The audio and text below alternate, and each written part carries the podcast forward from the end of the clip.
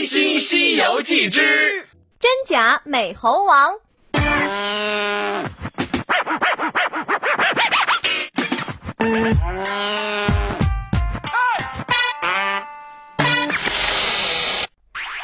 这时，悟空自己飞到了南海观音菩萨的地盘。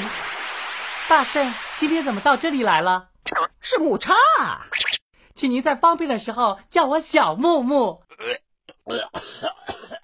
木叉这个名字实在是太难听了，好不容易当一回演员，结果演了这个叫木叉的，我回去都没好意思和我妈说。你啰嗦什么？快带我去见观音菩萨！你不是陪那胖子去取经了吗？到我这儿来干什么呀？这活没法干了，我只不过是长得丑了一些，路上吓死了一个强盗，那胖子竟然不要我了。你跟唐僧取经虽然辛苦一些，但毕竟是个铁饭碗，不像我们这些白领，看着风风光光，都是临时工，人家说辞他就辞了。说的有道理，小关别哭了，想开点嘛。俗话说“山中一日，世间一年”。与此同时，唐僧等着沙僧化斋回来好久了。八戒，要不然你去看看吧，怎么这么长时间你沙师弟都还没回来呢？哦，也许附近没有人家吧。以往到远处化斋就是这样时间长的了。但是以往有没有一去就是两个月的？两个月的时间是长了一些哦。快给我去找！八戒抓起耙子就跑了。不多时，悟空回来了。师傅，你回来干什么？我知道您饿了，吃，来食。你这样和我说话，摆明了是不给我面子。怎么样？我，我，我不在乎。快给我吃！别！唐僧一把抢过悟空手里的罐子，大吃了起来。悟空抓起行李就飞走了，结果一下子又回来了。嗯，你要抢行李就抢行李，拜托你不要这样飞走了又飞回来。我不知道你在想什么呀？鬼才想回来呢！行李太重了。悟空把行李中要紧的通关文牒之类的收拾起来，飞走了。不多时，沙僧和八戒回来了。师傅，我们回来了。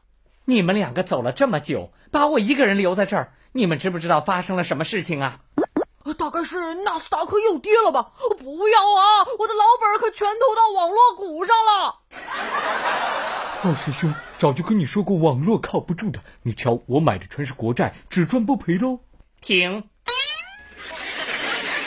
你们知不知道刚才孙悟空把咱们的行李抢走了？不会吧？我现在只有散伙了。师傅，要不然再见吧，我会想你的。不对，我看此中有诈。说得好，说说看你是怎么想的？大师兄平时不会这么好，他不声不响的拿走了这么多行李，摆明了是要给我减负嘛！闭嘴！你们现在两个就给我去把行李追回来。好，那我们现在就去花果山找他。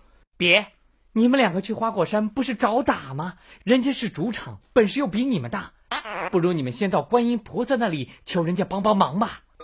嗯，师傅说的对。哦，沙师弟，我们两个不能一起走，要留一个人保护师傅。此去东海，路途遥远，一路上定会劳累不堪。嗯，作为师兄的我，就把这个锻炼的机会让给你吧。我留下来保护师傅，你看怎么样？可是，没什么可是的，惹恼了我在你身上住九个大窟窿。切，刚才还是商量的口吻呢。南海珞珈山，你怎么也来了？是不是唐僧那厮也把你给开了？观音姐姐，刚才孙悟空他趁我和二师兄不在师傅身边的时候，扯回了包袱皮，还偷走了通关文牒耶！悟空，你怎么可以抢走通关文牒呢？啊，冤枉啊！这也就罢了，你怎么可以扯坏包袱皮呢？那可是公家的财产呀！我刚才一直和你在一起，怎么会回去抢包袱呢？啊对呀，沙僧，你看错了吧？刚才你大师兄真的和我在一起的，一定是有人冒充孙悟空去骗你们了。沙僧摇头，就算你不相信你大师兄，你总应该相信我吧？我就是因为不相信你才摇头的。当初我在流沙河的时候，你让我和唐僧去取经，说什么一路上吃香的喝辣的，结果我倒成了个挑山工，我再也不会信你了。大师兄，我相信你，我们一块到花果山去看看。